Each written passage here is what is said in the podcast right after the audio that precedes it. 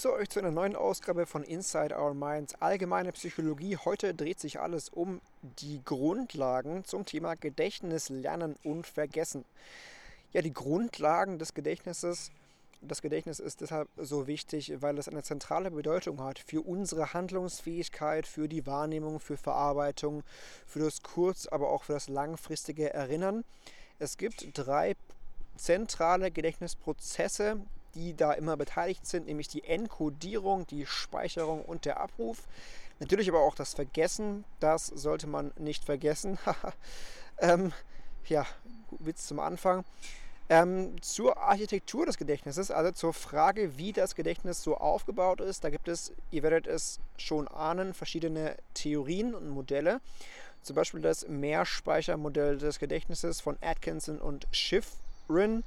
Die gehen davon aus, dass es drei Komponenten eigentlich gibt, nämlich das UKZG, das Ultra-Kurzzeitgedächtnis, auch sensorischer Speicher genannt, das Kurzzeitgedächtnis und das Langzeitgedächtnis. Also im Englischen Sensory Stores. Dann kommt es vielleicht zur Attention und zum Short-Term Store, dann zur Rehearsal und letzten Endes zur Long-Term Store. Ähm, kurz zu den einzelnen Komponenten, also Ultra-Kurzzeitgedächtnis, auch sensorischer Speicher genannt, ist modalitätsspezifisch und bewusstseinsunabhängig und behält, wie der Name ja schon sagt, kurzzeitig Informationen. Diese Informationen gelangen dann in das Arbeitsgedächtnis oder eben nicht. Ähm, dieses Ultra-Kurzzeitgedächtnis verlängert die Verfügbarkeit von Informationen man kann dann nochmal unterscheiden in ein ikonisches Gedächtnis, das ist also für das Visuelle verantwortlich, zum Beispiel für das Lesen. Wenn wir also etwas lesen, dann wird das dort sofort quasi abgespeichert und ungefähr für 500 Millisekunden behalten. Es gibt aber auch ein echoartiges, ein echoisches Gedächtnis für das Auditive. Da behalten wir Dinge für zwei Sekunden in unserem Kopf, ehe das dann zerfällt. Also entweder wir wenden dem Ganzen Aufmerksamkeit zu und das geht dann zum KZG über laut Modell oder es droht der schnelle Zerfall, Decay genannt im Englischen. Also äh, Enkodierung, sensorische Bilder, aber keine bedeutungshaltige Enkodierung. Es geht um 12 bis 16 Items, also das UKZG hat eine große Speicherkapazität, allerdings eine sehr geringe Speicherdauer von einer Viertelsekunde bis zu einigen Sekunden. Und es gibt ein getrennt sensorisches Register für jeden Sinn, habe es ja erwähnt, ikonisch, aber auch ähm, echoartig. Ja, zum Kurzzeitgedächtnis oder eben Arbeitsgedächtnis, je nach äh, Version quasi. Da werden äh, Informationen ins LZG weitergeleitet, aber auch ähm, Informationen werden dort wiederholt und konsolidiert. Es findet eine bewusste, kontrollierte und elaborierte Verarbeitung statt. Der Zerfall, der eben auch im KZG natürlich drohen kann, der kann durch Rehearsal, also durch innere Wiederholung verhindert werden. Ähm, das hat auch etwas mit der Kontrolle der Aufmerksamkeit zu tun. Und das KZG stellt auch Assoziationen her zwischen Ideen und Ereignissen. Also durchaus wichtig natürlich, wenn es zum Verlust kommt von Informationen, dann werden diese Infos auch gleich durch neue Infos ersetzt. Aber Infos gehen auch durch Zerfall und durch die Interferenz verloren. Zu dem Begriff werden wir dann auch noch kommen. Ähm, da wird eine Information eben enkodiert, vor allem nach Bedeutung, um sie zu einer akzeptablen Info für die langfristige Speicherung zu machen. Zur Kapazität, man geht von 7 plus minus 2 Chunks aus. Chunks sind Gruppen von Informationen, die aus mehreren Teilen zusammengesetzt sind, aber als eine Einheit verarbeitet werden können. Ähm, man kann sich das dann wie so quasi äh, Gruppen von Buchstaben vorstellen. Das sind dann eben Informationen, die dann in solchen Gruppen verarbeitet werden. Diese Informationen halten für etwa 20 Sekunden, wenn sie nicht wiederholt eingeübt werden. Zur Struktur, es gibt eine zentrale Exekutive, ein sogenanntes Notizbuch, eine phonologische Schleife und einen sogenannten episodischen Puffer. Hier sind vor allem Hippocampus und Frontallappen beteiligt. Zum Langzeitgedächtnis ist eben der Langzeitspeicher für unsere Informationen.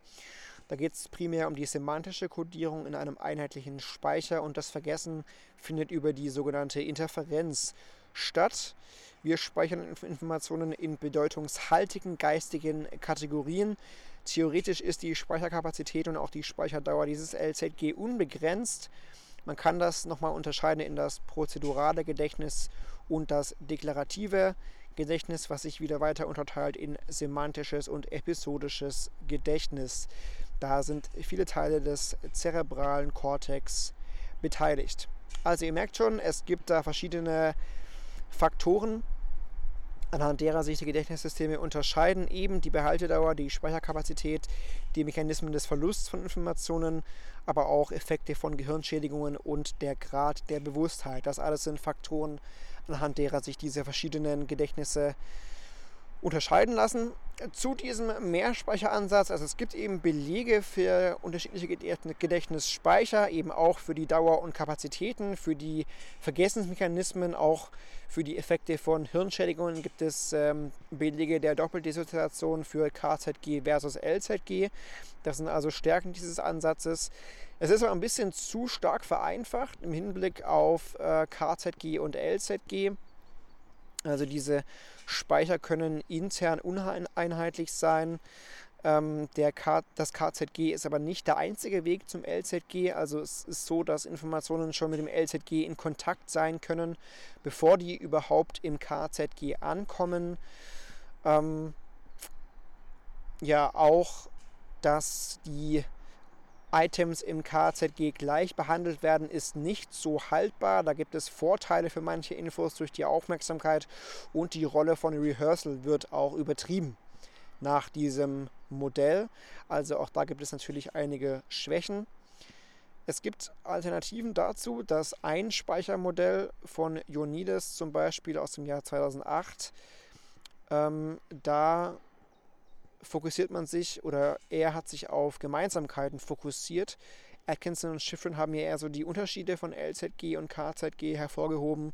Ionides hingegen eher so die Gemeinsamkeiten. Er geht also von einem einheitlichen Gedächtnisspeicher aus und sagt, dass das KZG aus temporären Aktivierungen von LZG-Repräsentationen oder kürzlich wahrgenommenen Items besteht.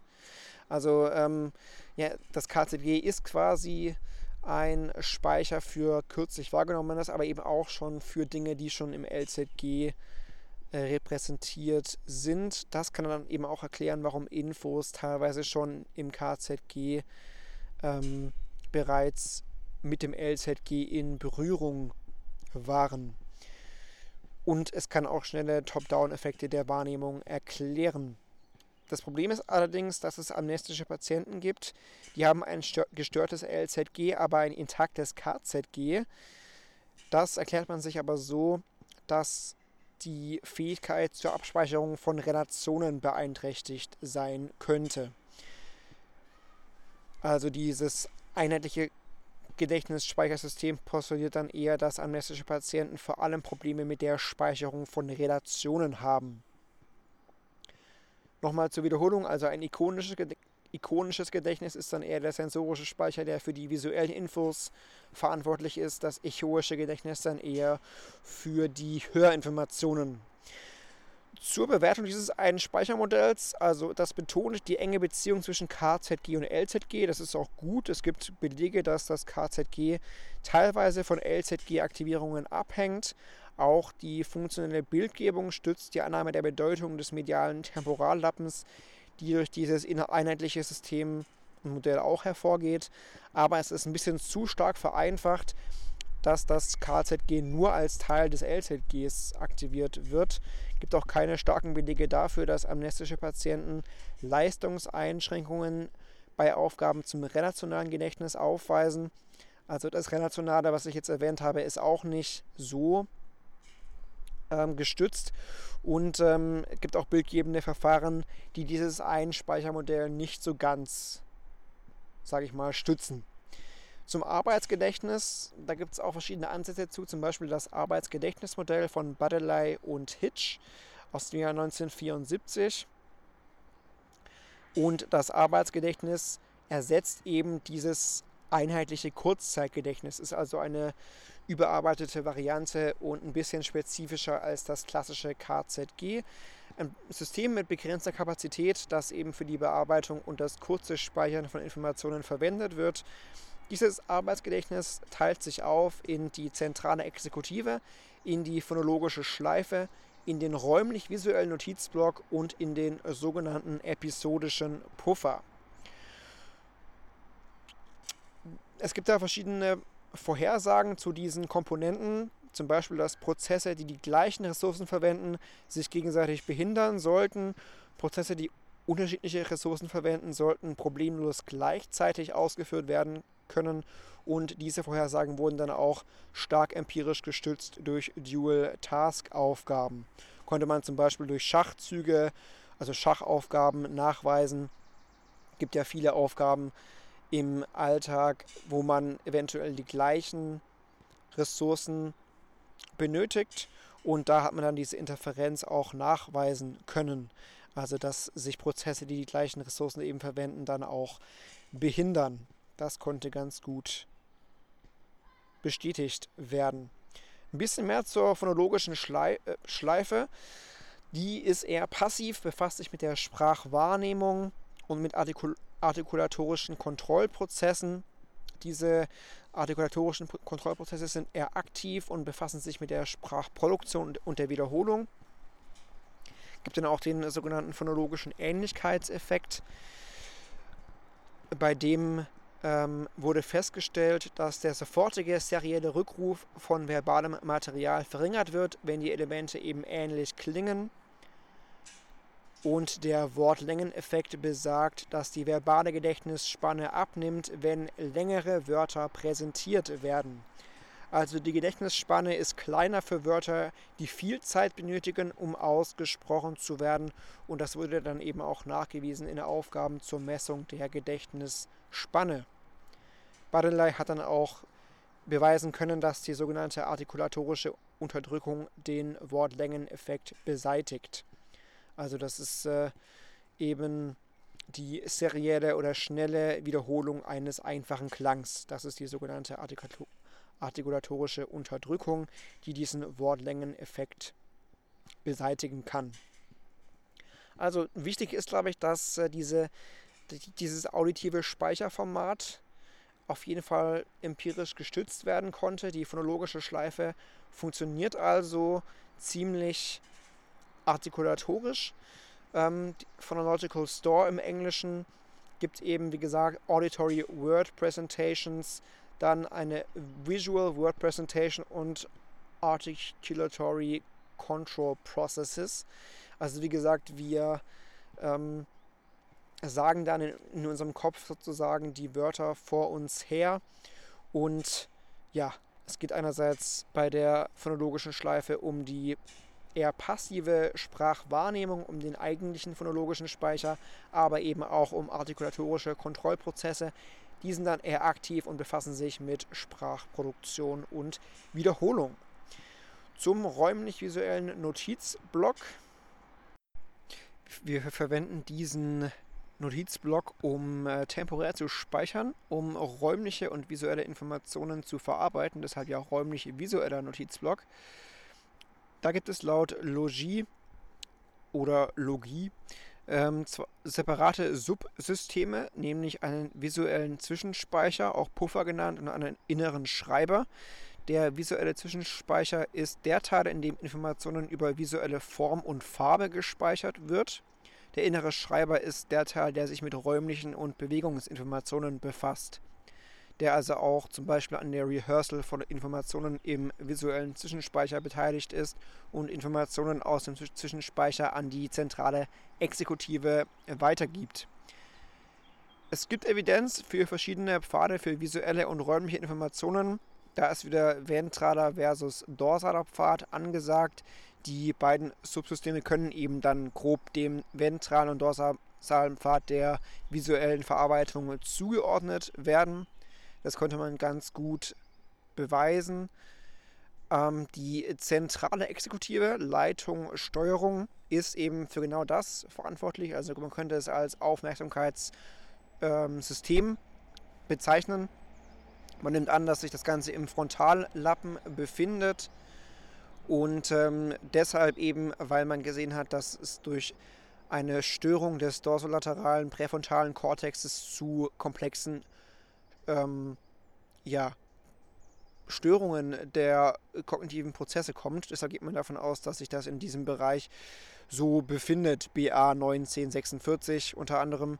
Und diese zentrale Exekutive ist eben assoziiert mit exekutiven Prozessen und Steuerungsprozessen. Also es geht da um die Aufmerksamkeitsfokussierung oder Konzentration, um das Aufteilen von Aufmerksamkeit zwischen zwei Stimulusströmen, um den Aufmerksamkeitswechsel, um auch die Verbindung mit dem Langzeitgedächtnis.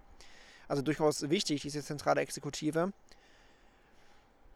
Und das merkt man auch daran, dass es ein sogenanntes dysexekutives Syndrom gibt. Das ist ein Zustand der Schädigung des Frontallappens, der zur Störung der zentralen Exekutive und des Arbeitsgedächtnisses führt. Und man merkt an diesem Syndrom, dass da ziemlich viel dann einfach beeinträchtigt ist, nämlich eben Planung, Organisation, Kontrolle, Monitoring und das Initiieren von Verhalten. Also eine durchaus schwierige und komplexe Störung. Und da sieht man dann schon, wie wichtig diese Exekutive so ist. Gibt auch eben äh, eine differenzierte Betrachtung dieser Teilfunktionen, dass es eben einen Teil gibt für die Aufgabenstellung, eher in der linken lateralen frontalen Region eine oder ein Areal für die Überwachung und Kontrolle und ein Areal für die Energetisierung, also Aufrechterhaltung der Aufmerksamkeit und Initiierung von Reaktionen. So viel äh, zu der zentralen Exekutive. Der episodische Puffer erklärt, wie das Langzeitgedächtnis die Verarbeitung im KZG beeinflussen kann. Also der episodische Puffer ist ein System mit beschränkter Kapazität. Da spricht man so ungefähr von vier Chunks. Der episodische Puffer integriert Informationen aus unterschiedlichen Quellen und fungiert als Vermittler zwischen der phonologischen Schleife und dem räumlich-visuellen Notizblock. Ist also ein Prozess des aktiven Verbindens von Informationen. Man spricht da auch von Active Binding. Es ist unklar, wie alle Informationen integriert werden. Dieser episodische Puffer erhöht auch die Flexibilität des Modells, was natürlich dann immer schwierig ist, weil das ganze Modell schwieriger zu testen ist und diese zusätzliche Integration von Informationen anderer Modalitäten konnte auch nicht geprüft werden. Also dass, dass da sowas wie Geruch oder Geschmack integriert wird, das konnte man nicht wirklich nachweisen. Allgemein zu diesem Arbeitsgedächtnismodell. Ähm, es ist eine sehr einflussreiche Erweiterung des Mehrspeichermodells von Atkinson und Chiffrin, das wir ja schon gehört haben. Be beschreibt eine ähm, aktive Verarbeitung, also nicht nur eine Speicherung, sondern eben auch eine aktive Verarbeitung. Und das Modell erklärt auch Daten von hirngeschädigten Patienten, auch dass das verbale Rehearsal da eine weniger zentrale Rolle einnimmt, ist als Stärke zu verbuchen. Es ist in Teilen ein bisschen unspezifisch, was es schwieriger zu testen macht. Auch ist diese Anzahl der Teilfunktionen der zentralen Exekutive noch umstritten und inwiefern diese Komponenten so zusammenwirken, zusammenarbeiten. Auch das konnte noch nicht so ganz äh, ja, getestet und ähm, verarbeitet werden. Anderes Thema, Ebenen der Verarbeitung, auch ein recht spannendes Thema, wie man Dinge und Gedächtnisinhalte so verarbeitet. Es gibt die Theorie der Verarbeitungsebenen von Craig und Lockhart aus dem Jahr 72. Die konzentrieren sich eben in ihrer Verarbeitungsebenentheorie auf die Lernprozesse und da oder demnach sind Verarbeitungstiefe, Ausarbeitung der Verarbeitung und Unterscheidungskraft der Verarbeitung entscheidende Faktoren für das Langzeitgedächtnis. Die Theorie erklärt aber nicht, warum die Verarbeitungstiefe das explizite Gedächtnis viel stärker beeinflusst als das implizite Gedächtnis. Also da gibt es durchaus Unterschiede. Die Ebene und Tiefe der Stimulusverarbeitung beeinflusst die Einprägsamkeit einer Information. Das ist so die Kernaussage. Geht also nicht nur um Rehearsal, was ja bei Atkinson und Schiffrin ziemlich im Vordergrund stand, sondern hier ist die Elaboration im Prinzip im Vordergrund. Das ist dann also die elaborierte, dauerhafte und stärkere Gedächtnisspur, die dann eben von der tieferen Verarbeitung produziert wird und dann ja äh, der oberflächlichen Verarbeitung quasi gegenübersteht. Also Rehearsal und Aufrechterhaltung ist dann eher das einfache Wiederholen von Informationen, Elaboration ist eine tiefgehende semantische Verarbeitung. Da gab es dann auch eine Studie von Craig und Talving zur Verarbeitungstiefe. Es hat sich halt gezeigt, dass die semantische Verarbeitung des Materials zu einem viel besseren Ein äh, Erinnerungsvermögen führt als die graphemische oder phonemische Verarbeitung. Also eine graphemische Verarbeitung ist zum Beispiel, dass man ähm, oder eine äh, Aufgabe wäre, zu unterscheiden, ob ein Wort in Groß- oder Kleinbuchstaben geschrieben ist. Das wäre graphemisch. Phonemisch wäre zu entscheiden, ob ein Wort sich mit dem Zielwort reimt. Und eine tiefe semantische Aufgabe wäre es zu entscheiden, ob ein Wort in einen Lückensatz passt. So kann man sich das vielleicht auch ein bisschen besser vorstellen. Explizite Gedächtnistests fanden Belege für den Einfluss von Verarbeitungstiefe implizite Gedächtnistests eher schwächere Belege für die Verarbeitungstiefe. Ich habe ja schon gesagt, dass das beim impliziten nicht so greift als oder im Vergleich zum expliziten. Das ist also eine grundlegende Unterscheidung. Also die Besonderheit der Inhalte beeinflusst die Erinnerung positiv. Also es geht um eine Gedächtnisspur, die eben einfach anders enkodiert wurde, irgendwie besonders enkodiert wurde und auch das Vorwilf Vorwissen hilft dabei, das Gedächtnis während des Enkodierens zu organisieren. Das heißt, wenn man schon eine breite Wissensbasis hat, ist das durchaus ein Vorteil beim Lernen. Letzten Endes kann man Lernen als Nebenprodukt von Wahrnehmung, Aufmerksamkeit und Verstehen auffassen. Nochmal kurz zur Einteilung. Also explizite Erinnerungen sind eben Erinnerungen, die eine bewusste Erinnerung an Infos beinhaltet. Implizites Gedächtnis das beinhaltet eher Erinnerungen, die nicht von bewusster Erinnerungen oder bewusster Erinnerung abhängt. Ähm, zu den Stärken dieser Theorie der Verarbeitungsebenen. Äh, der Einfluss von Verarbeitungstiefe auf die Leistung des LZG wurde zu Recht hervorgehoben. Das äh, schränkt gleichzeitig das Mehrspeichermodell so ein bisschen ein. Und die Schwächen sind hingegen, dass diese Verarbeitungstiefe schwierig zu beurteilen und zu messen ist. Auch dass Wichtigkeit oder die Wichtigkeit des äh, spezifischen Aspekts des Abrufs ein bisschen unterschätzt wird oder wurde und die Wechselwirkung zwischen der Verarbeitungstiefe und der Elaboration bzw. Besonderheit wurde nicht wirklich spezifiziert. Da wurde also darauf hingewiesen, aber eben nur bedingt dann äh, spezifiziert. Lernen durch Abrufen war noch ein entscheidendes Thema, denn das LZG ist in der Regel besser, wenn ein Großteil der Lernphase eher der Abrufpraxis gewidmet ist. Heißt also für euch, wenn ihr irgendwas lernen wollt, dass man sich dann öfters auch abfragen sollte, weil das dann durchaus gut ist für das Lernen. Und der Testeffekt ist auch größer, wenn es schwierig ist, die zugehörigen Informationen zu abzurufen, weil das schwierige Abrufen wahrscheinlich die Erzeugung und das Abrufen wirksamer Mediatoren verbessert. Also äh, Testeffekt heißt eben die Feststellung, dass das LZG verbessert wird, wenn ein Teil der Lernperiode beim Abrufen von zu lernenden Infos gewidmet ist. Ähm, statt einfach nur zu studieren, wenn man also mehr testet, statt einfach nur, ja, sag ich mal, auswendig zu lernen. So viel zu lernen durch Abrufen. Implizites Lernen ist noch ein Thema gewesen, das ist eben äh, der Begriff, der es bezeichnet, wenn man komplexe Infos lernt, ohne sich überhaupt bewusst zu sein, dass man etwas lernt. Also es gibt Verhaltensergebnisse, die eben dann auch die Unterscheidung zwischen implizitem und explizitem Lernen stützen.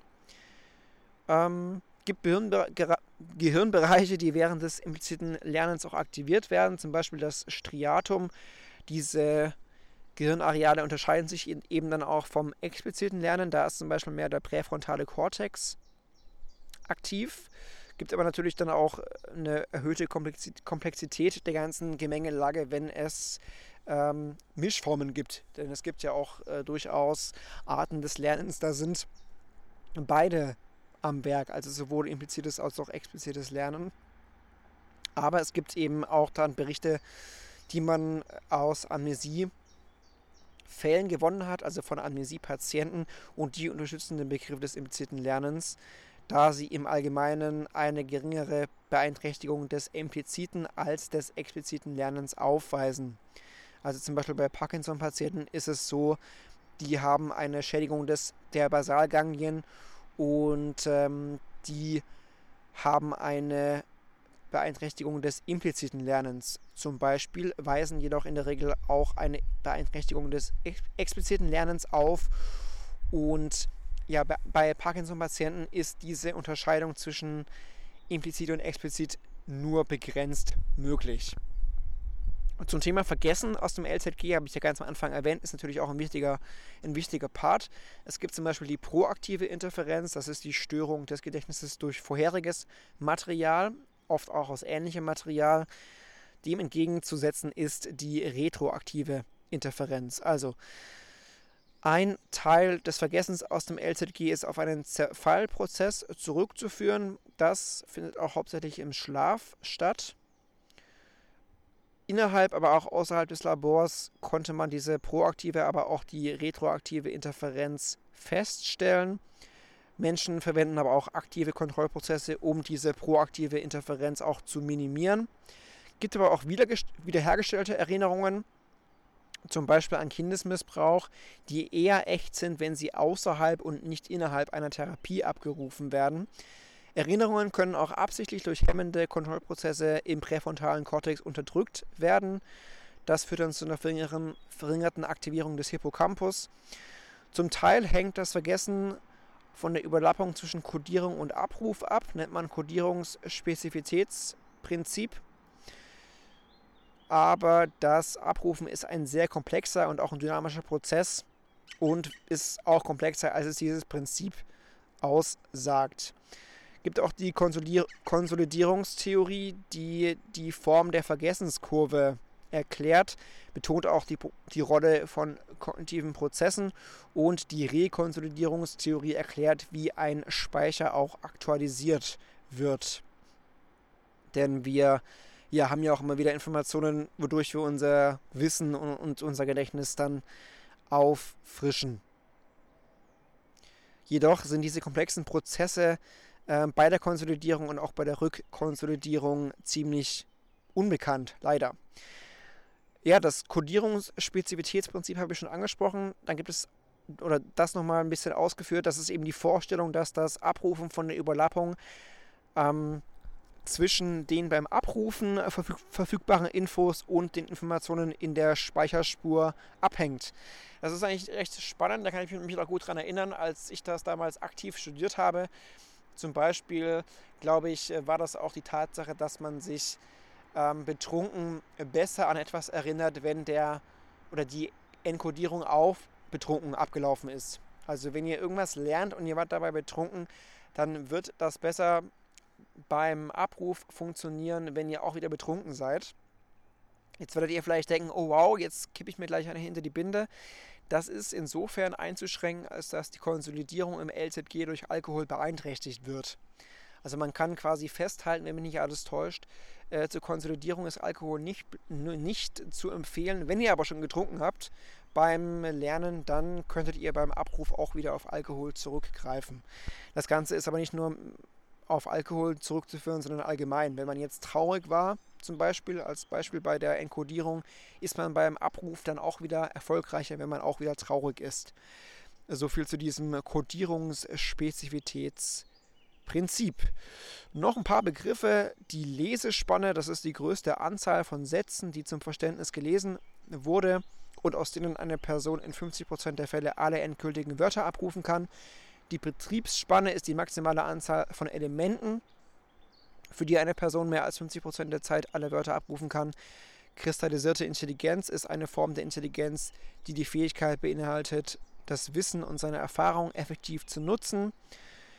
Exekutivfunktionen haben wir ja schon gehört. Das sind Prozesse, die eben die Funktionsweise des kognitiven Systems organisieren und koordinieren. Also das Unterbinden von dominanten Re Reaktionen, das Verschieben der Aufmerksamkeit zum Beispiel, auch das Aktualisieren von Infos im Arbeitsspeicher. Eine Stroop-Aufgabe, das ist eine Aufgabe, bei der die Teilnehmer die Tintenfarben benennen müssen, in denen Farbwörter gedruckt werden. Kennt ihr also bestimmt. Ähm, das ist schwieriger, wenn die zu benennende Farbe, zum Beispiel grün, mit dem Farbwort, also rot, in Konflikt steht. Dann gibt es äh, Prozess-Dissoziationsverfahren. Also bei Lernaufgaben versuchen die Teilnehmer den nächsten Stimulus zu erraten oder den nächsten Stimulus nicht genau zu erraten. Und der Unterschied zwischen den beiden Bedingungen gibt dann den Umfang, Umfang des, des expliziten Lernens an. Das sind eben so verschiedene Aufgabentypen, die man dabei unterscheiden kann. Ähm, bei der Aufgabe der seriellen Reaktionszeit geht es eben darum, so schnell wie möglich zu reagieren auf Reize, die typischerweise in einer sich wiederholenden Sequenz präsentiert werden. Das macht man, um das implizite Lernen zu bewerten. Ähm, ja, ansonsten Synästhesie ist immer noch ein Begriff, die Tendenz einer Sinnesmodalität einer anderen hervorzurufen. Die Repression ist das motivierte Vergessen traumatischer oder anderer bedrohlicher Ereignisse, insbesondere von Kindheit an. Wiederhergestellte Erinnerungen haben wir ja schon erwähnt. Das gezielte Vergessen, also ähm, ein reduziertes Langzeitgedächtnis durch Anweisungen zum Vergessen. Konsolidierung haben wir schon erwähnt die retrograde Amnesie, das ist die beeinträchtigte Fähigkeit von Amnesiepatienten, sich Informationen und Ereignisse aus dem Zeitraum vor dem Einsetzen der Amnesie zu merken, abzugrenzen von der anterograden Amnesie. So viel zu den Grundlagen des Gedächtnisses. Nächstes Mal geht es dann um das Langzeitgedächtnis. Vielleicht nochmal kurz zur Wiederholung. Was haben wir heute so gehört? Wir haben zur Architektur des Gedächtnisses ein bisschen was erfahren. Unter anderem das Mehrspeichermodell des Gedächtnisses von Atkinson und Schifrin, UKZG, sensorischer Speicher, KZG und LZG, Arbeitsgedächtnis, Arbeitsgedächtnismodell von Badeley und Hitch, zentrale Exekutive, phonologische Schleife, räumlich-visueller Notizblock und die Ebenen der Verarbeitung, also die tiefere Verarbeitung, produziert eine elaboriertere, dauerhaftere und stärkere Gedächtnisspur als bei der oberflächlichen Verarbeitung. Rehearsal ist das einfache Wiederholen von Informationen und Elaboration die tiefgehende semantische Verarbeitung. So viel also von mir. Vielen Dank fürs Zuhören. Macht's gut, bleibt gesund und bis zum nächsten Mal. Ciao.